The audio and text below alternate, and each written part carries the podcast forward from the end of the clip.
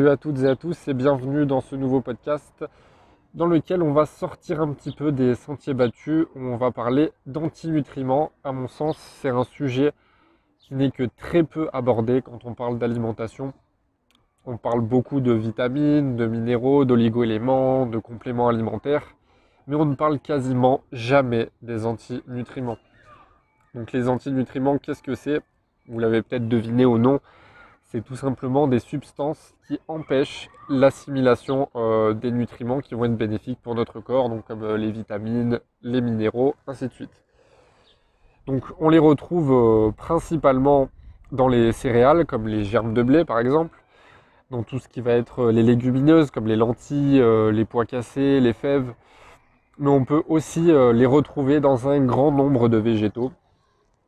Donc l'idéal, c'est de consommer bien sûr des aliments riches en nutriments, mais aussi euh, très très faibles, voire euh, quasiment euh, supprimés, ce serait l'idéal, la totalité des antinutriments bah, des aliments que, je viens d'énoncer.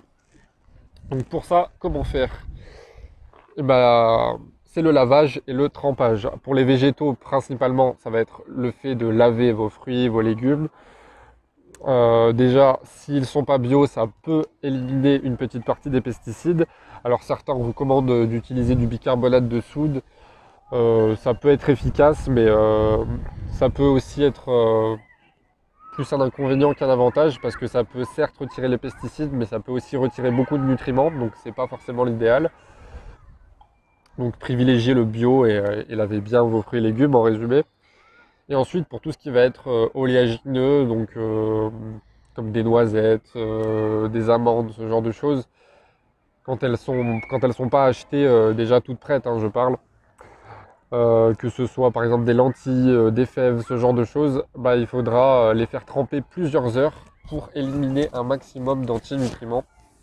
C'est pour ça que les, les, plus anciens font ça depuis des décennies c'est vrai que ça a tendance à se perdre avec euh, bah, l'industrialisation où tout est déjà préparé. Mais il vaut mieux acheter du frais et les faire tremper soi-même, puisque bah, on aura un meilleur retour sur investissement, entre guillemets, pour le temps qu'on aura investi, surtout que bah, vous mettez les, aliments en question à tremper ou à laver, et je veux dire, ça ne vous prendra pas plus de temps, vous pouvez faire autre chose à côté. Et ça va favoriser euh, l'assimilation de tous les bons nutriments qu'il y a à l'intérieur de ces mêmes aliments. Et donc les antinutriments, principalement, euh, les nutriments qu'ils ont tendance à bloquer, ça va être les sels minéraux surtout. Donc le calcium, le magnésium, le potassium, ainsi de suite. Euh, ce qui fait que même si vous consommez des aliments riches en minéraux, mais que les aliments en question sont chargés d'antinutriments, pardon, et bah tout simplement vous n'allez pas assimiler ces minéraux et sur le long terme, euh, même sur le moyen terme, vous allez euh, inévitablement vers des carences. Donc voilà, c'était tout pour ce podcast euh, sur les antinutriments. J'espère qu'il vous a plu. Euh, donc lavez bien vos aliments, faites-les tremper, faites tout ce qu'il y a à faire. Et, puis bah, si vous voulez en savoir plus, comme d'habitude, hein, il y a tout dans ma description, il y a mon Instagram, vous pouvez vous abonner. Je partage plein de trucs, des infographies, des choses pour vous motiver, pour vous inspirer vraiment du contenu intéressant. Sur, en story, je suis très actif aussi. Si vous voulez aller encore plus loin, il y a mes livres, comme d'habitude. Le lien est dans la description.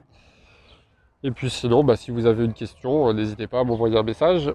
Et je vous dis à très bientôt. Ciao, ciao.